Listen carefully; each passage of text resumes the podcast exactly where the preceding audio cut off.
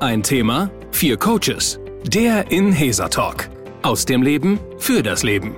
Mit Kara Pientka und Dr. Frauke Batei.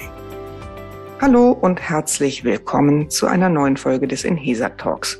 Heute haben wir ein großes politisches Thema, was wir jedoch auf der persönlichen Ebene besprechen werden. Wir haben Sabina und Dietmar zu Gast und Sabina ist eine in der Schweiz lebende dunkelhäutige Frau, die leider sehr oft betroffen ist von rassistischen Diskriminierungen.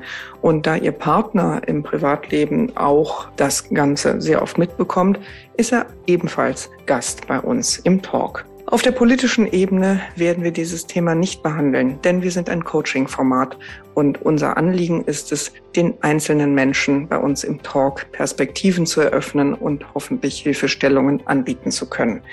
Ich freue mich deshalb im Folgenden aus der Perspektive von Sabina und Dietmar das Thema mal zu verstehen und zu hören, was die beiden wohl erleben müssen. Worum geht's? Was ist das Thema? Danke, dass wir hier sein dürfen. Ja, gerne. Das hat äh, mich persönlich sehr gefreut und ich schätze das sehr, auch diese Gelegenheit zu haben, dieses, ja, ich finde schon heikle Thema äh, mit euch anzuschauen. Mhm. Okay. Vielleicht sogar Impulse mitzubekommen. Mhm. Mhm. Ähm, es geht um Rassismus. Und da mhm. merke ich gerade, wenn ich schon darüber spreche, geht mein Puls schon hoch.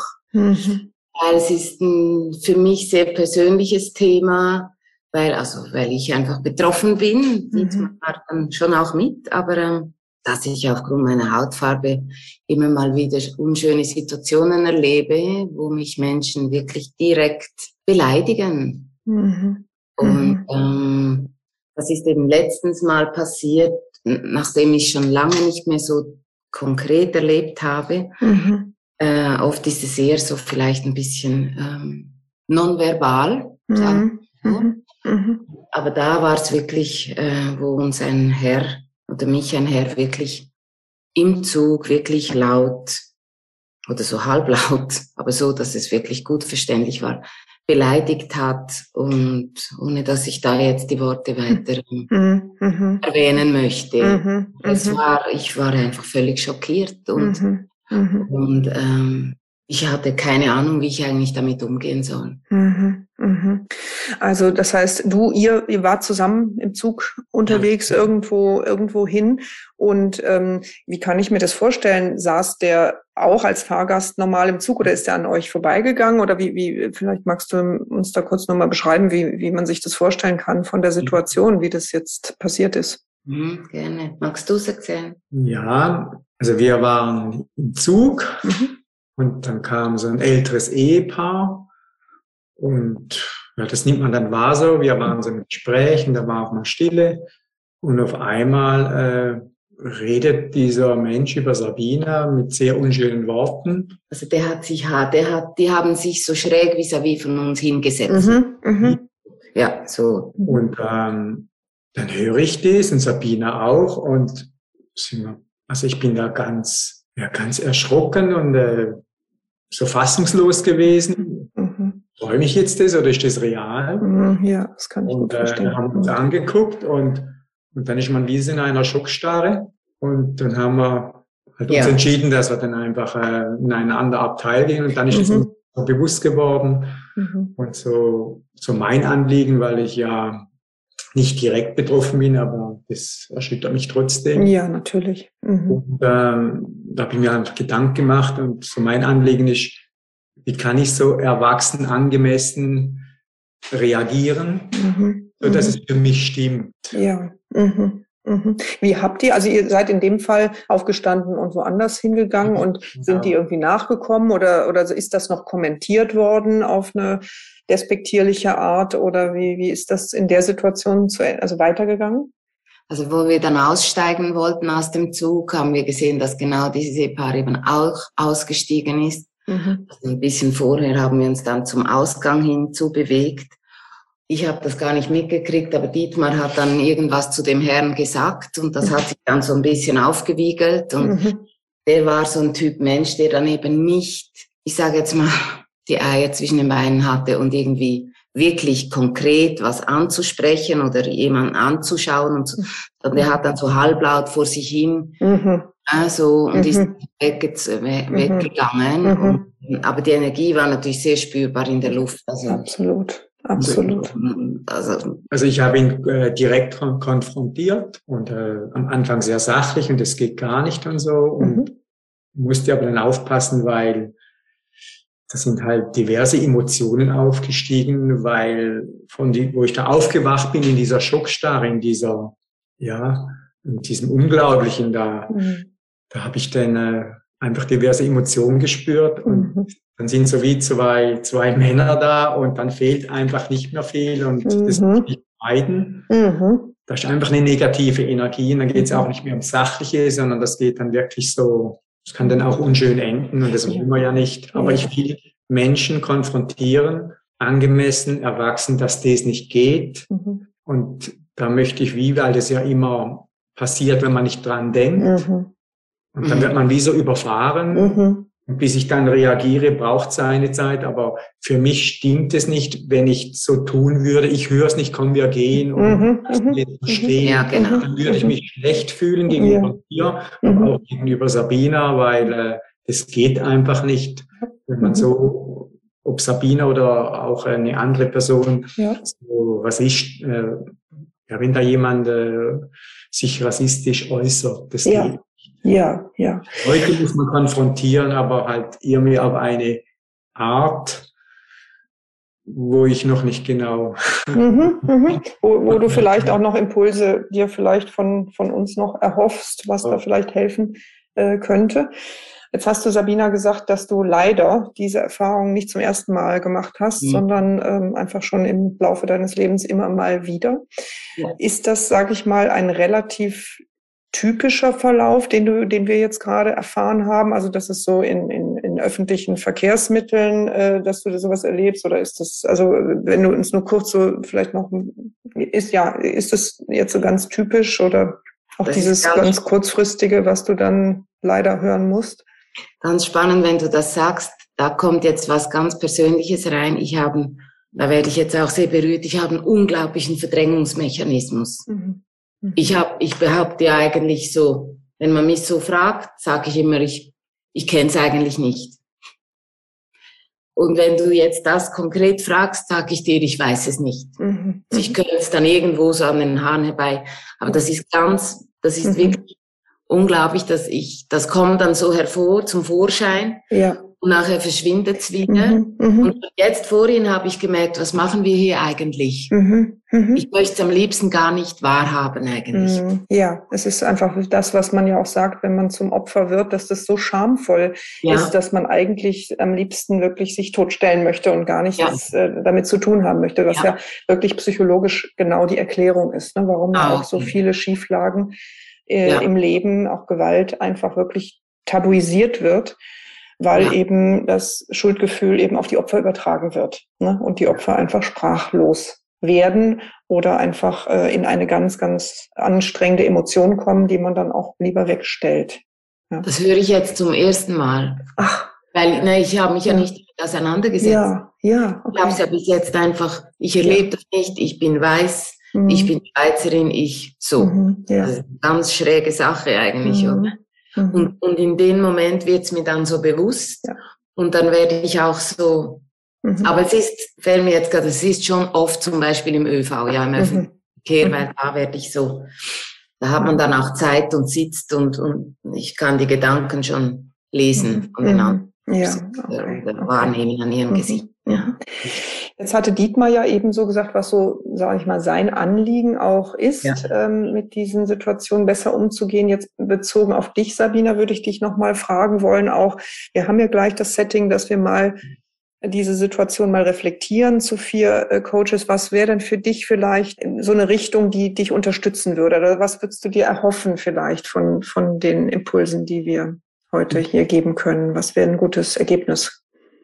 Also wenn ich jetzt gerade über das, was ich jetzt gerade gelernt habe, dass das dieses Todstellen und dass das mit der Scham und so zu tun hat, denke ich, wäre es für mich schön, etwas zu haben, wo ich weiß, wie kann ich da eben in die Bewegung kommen und aus diesem Todstellen heraus mhm. und wirklich irgendwie ins Handeln kommen.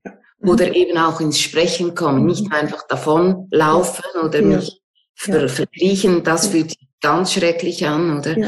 Sondern irgendwie ins Handeln kommen mhm. oder was sagen können. Ja, also raus aus dieser Passivität, irgendwie in die, in die Wirksamkeit. Und ich bin ja natürlich ein höflicher Mensch, immer. Also irgendwie so, das fällt mir sehr schwer, oder irgendwie was Beleidigendes oder sowas zu sagen, das liegt mir dann nicht, aber mir mhm. fällt dann auch einfach nichts anderes ein. Eben das auch da kann ich mich Dietmar anschließen. Wie kann ich angemessen oder auf meine Art da reagieren? Das wäre, also okay. irgendwelche Impulse zu bekommen. Das super, super. Dann danke bis hierhin schon mal für diese wirklich, ja, für das öffentlich machen diese auch mich, mich sehr berührenden und auch traurig machenden Erfahrungen, die ihr da erlebt habt und die ja stellvertretend ist äh, für, für so viele Erfahrungen, die Menschen leider äh, machen ja. müssen. Und jetzt die vier Coaches. Frauke Batei, Sarah Potempa, Jonathan Briefs und Kara Pientka. Ja, ein sehr berührendes und äh, leider auch sehr verbreitetes Thema. Und was mir so durch den Kopf ging, als ich zuhörte, war, das eine ist natürlich Rassismus. Wenn, wenn man versucht, das Thema äh, etwas distanzierter zu sehen, dann denke ich, dann kommt man auch auf, äh, auf den Blickwinkel, dass überhaupt, wenn Menschen sich begegnen, etwas stattfindet. Äh, also Menschen begegnen sich und eigentlich ist in dem Moment eine Beziehungseröffnung findet da statt. Also nicht Beziehung in, in Form von enge Beziehung, wie wir das meinen, aber eine Interaktion von Menschen findet statt. Und das findet ja in vielen Bereichen unseres Lebens statt. Das findet statt im Berufsleben, wenn ich zum Beispiel meine Arbeitsstelle wechsle. Ich komme als neue Person in eine bereits bestehende Gruppe oder vielleicht auch in, dass ich einfach nur mit jemandem zusammenarbeite. Und da können so viele Faktoren können Angriffspunkt bieten. Das kann meine Hautfarbe sein, das kann die Art sein, wie ich gucke, das kann die Art sein, wie ich aussehe, das kann die Art sein, wie ich mich kleide. Ja, da findet eine Interaktion zwischen Menschen statt. Und äh, es gibt ja jetzt in Bezug auf Liebesbeziehungen die Art der Kommunikation. Wie kommuniziere ich miteinander? Und dann sagt der eine, ich fühle mich geliebt, wenn der andere mir Geschenke macht. Und der andere sagt, ich fühle mich geliebt, wenn der andere sich Zeit nimmt, mit mir zu reden, zum Beispiel. Und als ich jetzt äh, Dietmar und Sabina zuhörte, dachte ich, ja, auch hier ist, wird eine Interaktion zwischen Menschen eröffnet und eine Art der Kommunikation miteinander, die nicht auf positiver Ebene gestartet wird, sondern auf negativer Ebene. Und ich konnte heraushören, dass, dass beide sagen, wir sind reflektierte Menschen, wir, wir möchten eine höfliche, erwachsene, reflektierte, in reflektierter Art mit unserem Gegenüber kommunizieren. Und die Frage, die sich mir da stellte, war, hört der andere und versteht der andere das, wenn ich immer in reflektierter und ja erwachsener Art und Weise versuche, ihm was zu kommunizieren? Und ich glaube, nein. Und äh, das, was, äh, was die beiden schilderten, kann ich so gut nachvollziehen, weil, äh, weil das auch so mein Anspruch war. Und immer, wenn ich aus solchen Situationen rausgegangen bin, und eigentlich perplex war und zuerst mal dieses Todstellen, auch wie Sabinas äh, berichtete, erfahren habe, habe ich mich hinter tierisch geärgert. Habe gedacht, du blöde Kuh, ja, selbstbeschimpft auch und äh, ja, war unzufrieden eigentlich, dass ich einem, der echt nur mir gegenübersteht und mich anblökt oder anblafft, äh, da nichts gegenzusetzen hatte. Und da hatte ich dann das Ziel zu sagen, äh, nachdem ich dann den, glaube ich, die Interaktion verstanden hatte, hatte ich so das Ziel, ich möchte mir verschiedene Reaktionsmuster aneignen, trainieren und einfach wie Fähigkeiten zur Verfügung haben. Und wenn einer mich dumm anquatscht, dann quatsche ich den dumm zurück an und habe das Gefühl, der versteht das. Und das ist natürlich ein Entwicklungsprozess, wo ich manchmal drüber war, ja, dass meine Reaktion, Gegenreaktion zu stark war und ich dachte, äh, war jetzt, war auch nicht mehr reflektiert. Äh, und irgendwann hatte ich aber so ein Repertoire zur Verfügung, auf das ich zurückgreifen konnte, auch von jetzt auf gleich, äh, weil ich es geübt hatte und gehe heute zumindest häufiger aus solchen Situationen heraus, die sehr vielschichtig sein können, und sagt mir, ich glaube, ich habe jetzt dem gegeben, was er gebraucht hat, was er sich bei mir abgefragt hat. Im Grunde genommen ist das, was, äh, was dort stattfindet, der Verlust der Augenhöhe. So möchte ich es mal nennen. Es gibt ja im, in der Kommunikation diesen Ausdruck ähm, des Status, den jeder hat. Also Status in Augenhöhe bedeutet wirklich, dass man ähm, in Augenhöhe miteinander kommuniziert. Und was in solchen Situationen des Angriffes passiert, ist der Verlust der Augenhöhe. Man wird also von einem gleichwertigen Status plötzlich herabgesetzt in den niedrigen Status, also in den Tiefstatus, und der andere begibt sich damit automatisch in den Hochstatus. Und das ist das, was letztendlich dieses Ohnmachtsgefühl auslöst weil man nämlich herabgesetzt wird, manchmal aus heiterem Himmel, meistens dann, wenn man nicht äh, daran denkt, wie Dietmar eben schon gesagt hat. Und ähm, es ist natürlich ganz schwer, aus einer Situation herauszukommen, die mit Statusverlust einhergehen. Wir kommunizieren normalerweise mit Ich bin okay, du bist okay. Und was da passiert ist, du bist nicht okay, aber ich bin okay. Und diese beleidigende Art und Weise ist automatisch der Anlass dafür, dass man aus der Kurve getragen wird, dass man auf der Leitung steht, dass äh, man keinen Zugang zu seinen rhetorischen oder emotionalen Fähigkeiten hat, weil man wirklich die Sauerstoffzufuhr für diese Stärken abgedreht bekommt. Mark Twain hat mal gesagt, ähm, Schlagfertigkeit ist das, was uns 24 Stunden später einfällt. Und ich glaube, Schlagfertigkeit ist eine rhetorische Fähigkeit, die in solchen Momenten nötig ist. Die bedarf aber natürlich auch, und da gebe ich Frauke recht, eine bestimmte Schulung, eine bestimmte Routine. Weil wenn ich nämlich in der Situation selber in der Ohnmacht, Schweige, Todstellsituation mich befinde, habe ich nicht diesen Zugang. Also muss ich mir ein Repertoire anschaffen, erlernen, rhetorische Fähigkeiten, um das dann gerade in solchen Ohnmachtmomenten ziehen zu können. Es gibt eine rhetorische Geschichte, die heißt Stopp. Die heißt dann wirklich Stopp dem Gegenüber zu sagen, bis hierhin und nicht weiter. Ich erwarte eine Entschuldigung. Und falls wir uns nochmal sehen, erwarte ich das und das in Ihrem Verhalten oder in deinem Verhalten. Das ist natürlich schwer in so einer Situation, wo man jemanden nur einmal trifft. Aber ich glaube, dieses Stopp gibt einem schon die Möglichkeit, wieder in die Augenhöhe zu kommen und damit den Statusverlust wieder auszugleichen, damit wieder in, ja, in die Macht der Kommunikation zu kommen und der Beherrschung der Situation.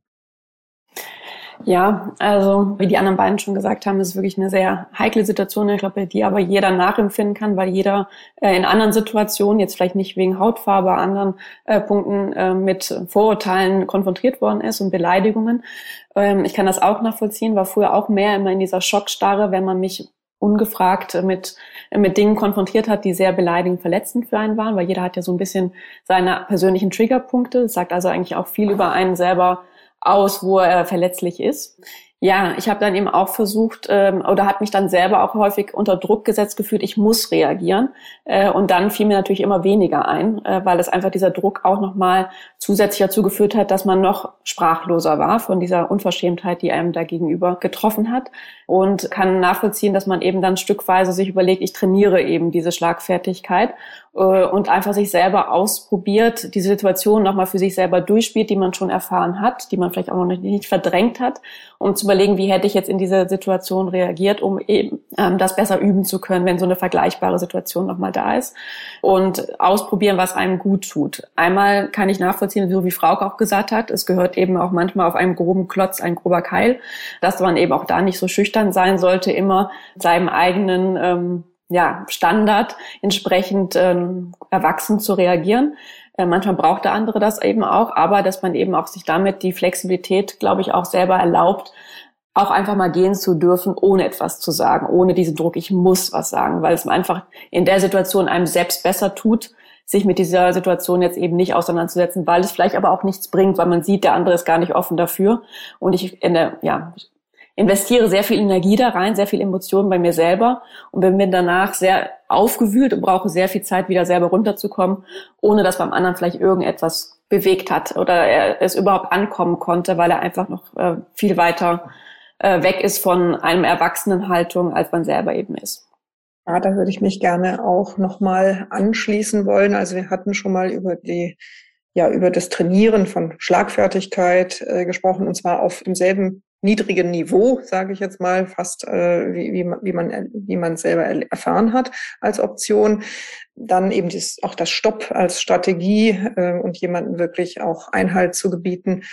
Ähm, ich habe mich jetzt gerade gefragt, was es noch für eine Idee gäbe, wenn wenn ihr ganz praktisch auch zu zweit seid, was ja auch einfach äh, ja eine Chance auch ist ähm, ich hatte ähm, wirklich die, die Fantasie, ob es auch eine Mischung sein kann aus das, also jetzt, wenn ich mir diese Situation im Zug vorstelle, also ich finde es vollkommen legitim, auch aufzustehen und zu gehen, das würde ich auch nochmal gerne unterstreichen.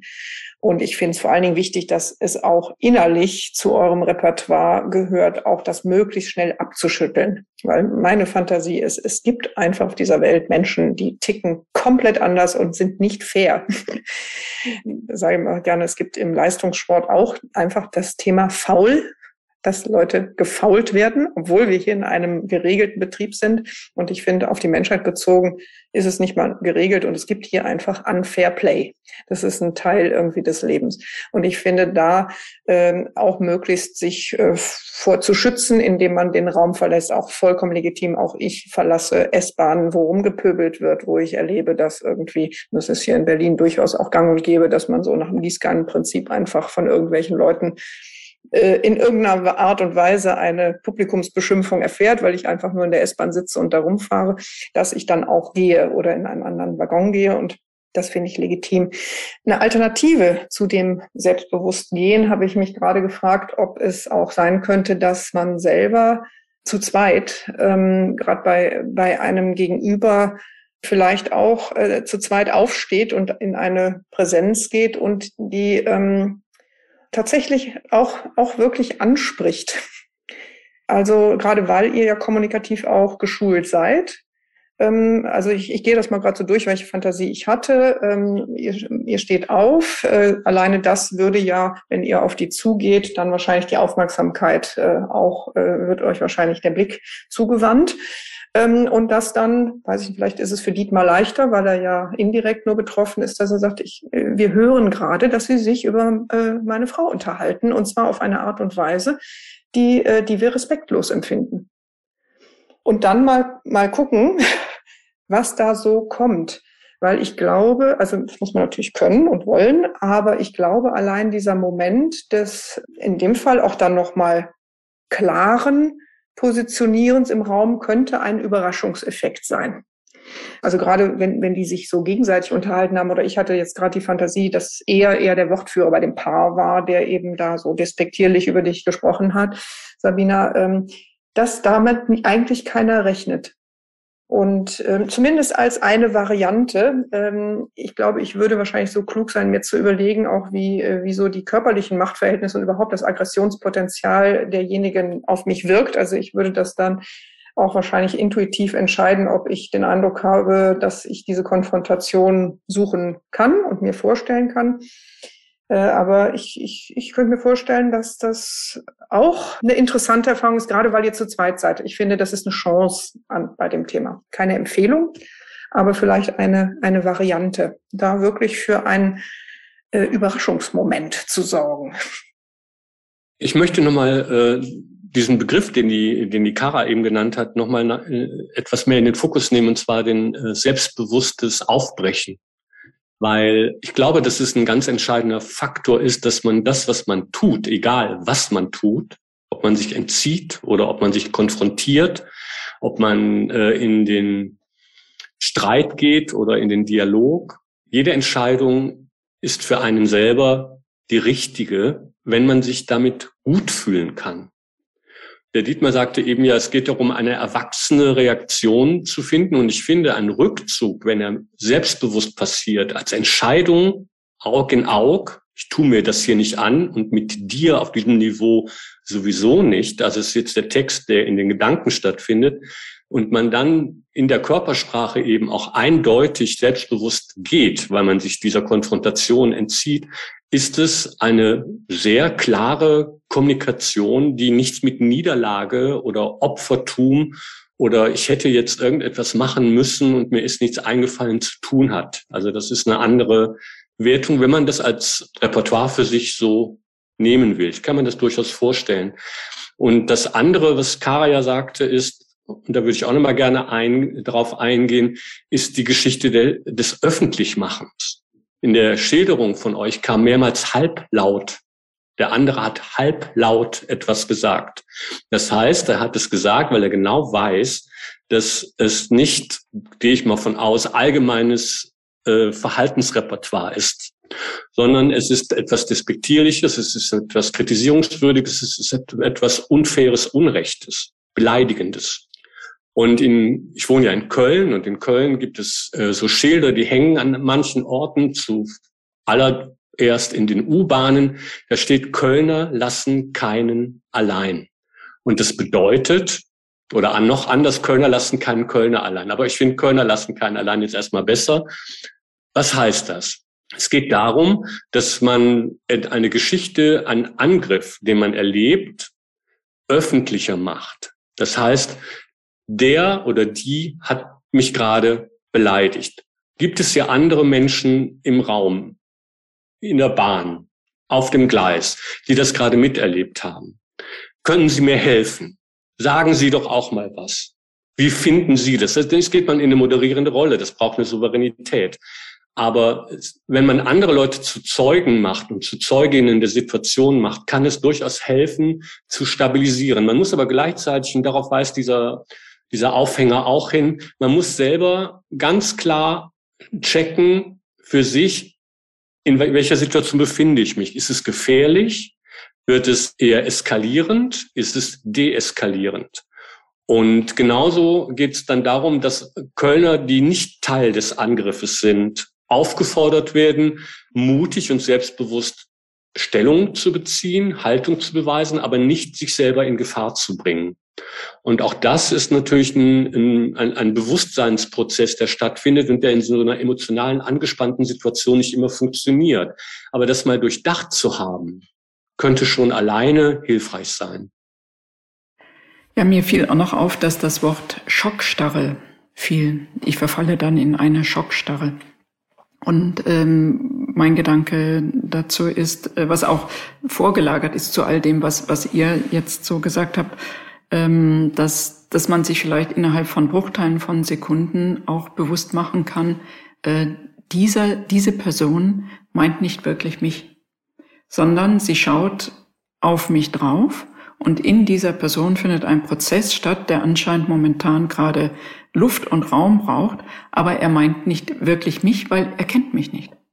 Diese Person kennt mich nicht, kennt mich nicht in meinen Fähigkeiten, kennt mich nicht in meinen Charakterzügen, kennt überhaupt gar nichts von meinem Leben.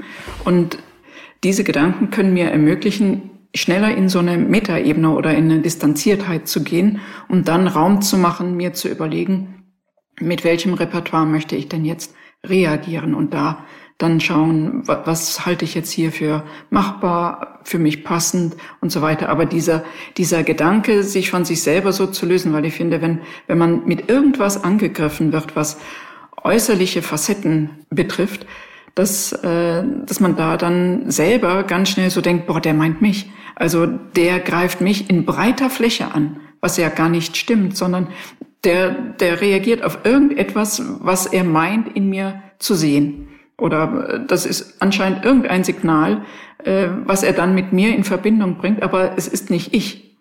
Ich bin nicht in meiner Ganzheit und Komplettheit gemeint möchte auch noch einen Gedanken äußern, jetzt weniger zu der Zugsituation, äh, sondern eher zu dem Thema, was habe ich für Möglichkeiten, wenn ich mal unfair äh, angefahren werde. Und ich hatte jetzt gerade eine beruf, berufliche Situation. Ich glaube, das kennt auch fast jeder Mensch, dass er in irgendeinem Meeting, in irgendeiner Situation schon mal unter der Gürtellinie angegriffen wird oder eben auf eine Art, wo man nicht mit rechnet. Und eine Variante, die man hat, wenn man einen Menschen definitiv wieder trifft, ist, dass wenn man in dem Moment, wo, wo der Angriff kam, wirklich in, in, äh, ins Taumeln geraten ist und nicht reagieren konnte, dass man äh, aber nach, ähm, nach einer gewissen Zeit, nach ein paar Stunden oder am nächsten Tag auch das, die Konfrontation hier wirklich suchen kann. Also in jedem beruflichen Setting ist es üblich zu sagen, ich würde dir an der Stelle gerne eine Rückmeldung geben. Äh, und selbst wenn es nicht üblich ist, kann man das tun. Und wirklich auch hier eine Sprache finden und sich hier nochmal eine Grenze formulieren. Also selbst wenn es einem in dem Moment nicht gelingen sollte, aus den Gründen, die wir gerade äh, alle erläutert haben und die so zutiefst menschlich sind, ist es möglich, eben jetzt nicht in der Bahn, aber in anderen Settings, auch hier nochmal, ich möchte nochmal Stellung beziehen zu dem, was du gestern zu mir in diesem Ton gesagt hast und bei mir ist angekommen und ich möchte nochmal sagen, bis hierhin und nicht weiter. Also das kann für solche Kontexte auch ähm, psychohygienisch wichtig sein, weil das war ja auch äh, Sabinas Punkt auch, äh, der sie beschäftigt hat. Wie können wir noch mehr ins eher in eine gefühlte Wirksamkeit kommen und eben für dieses Setting, dass ich jemanden wieder treffe, ist das auch, da rechnet nämlich auch kaum jemand mit, dass man in einer selbstbewussten Haltung jemanden nochmal im Nachhinein auch wirklich eine Rückmeldung gibt und sich verbittet, dass etwas Ähnliches nochmal passiert. Was war interessant? Was war hilfreich? Wow, ich bin beeindruckt und habe ganz viel mitgeschrieben. Mhm weil ich mich ja eben noch nie damit wirklich auseinandergesetzt habe, mhm. damit umgehen könnte, mhm. war jetzt ganz, ganz viel dabei, ähm, was hilfreich ist. Schön. Ich glaube vor allem für mich jetzt gerade spontan die Idee eben, ich muss nicht auf einem anderen Niveau antworten. Also ich kann mich, man sagt es so ich kann mich auch auf dieses Niveau runterlassen und einfach auch mal sagen, Idiot, selber Idiot, wie auch immer so. Etwas, was ich kaum über die Lippen bringe, aber ich werde das trainieren, das ja. gefällt mir. Ja, also auch da diese verschiedenen Reaktionsmuster mir aneignen, um ein Repertoire zu haben, mhm. finde ich cool. Das mhm. stärkt mich. Super. Und wenn es nur das Stopp ist, ähm, wie der Jonathan gesagt hat, oder eben du auch jetzt bis hierhin und nicht weiter, kann auch schon hilfreich mhm. sein.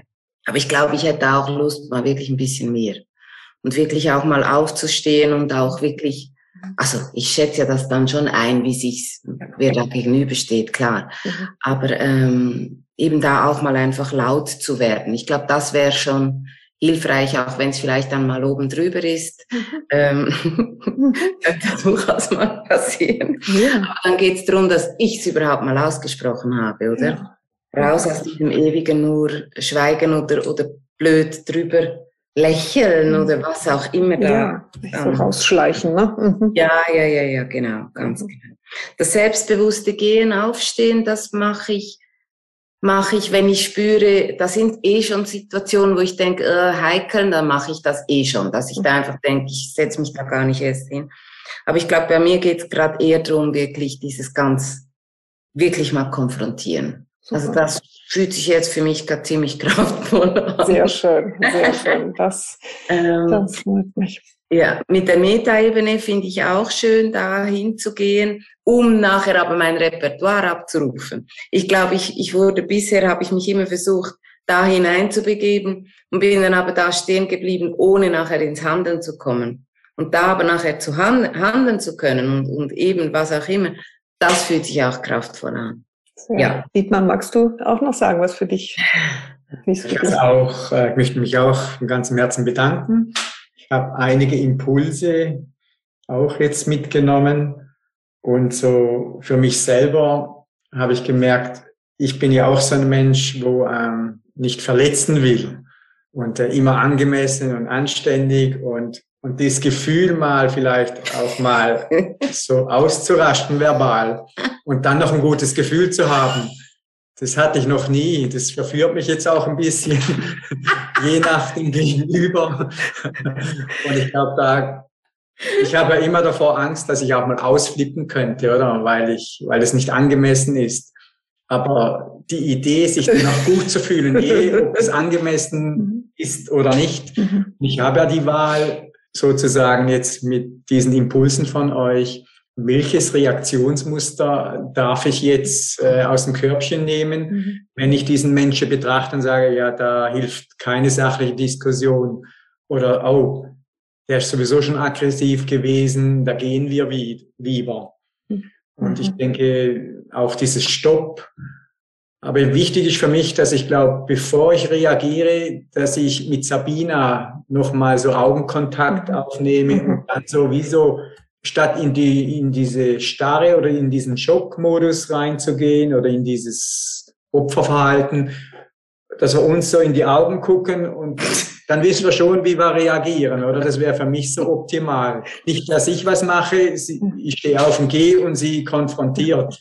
Genau, genau, dass ihr wirklich als, als Couple wirklich zu zweit ja, an einem Strang zieht, egal welche Strategie ihr wählt. Ja, das wird zu zweit einfach mehr Präsenz zeigen mhm. und da äh, ja. so eindeutig da sind und auch, äh, aber uns frei entscheiden, wie wir reagieren dürfen und auch, wie gesagt, äh, wenn es halt mal nicht äh, liebevoll ist.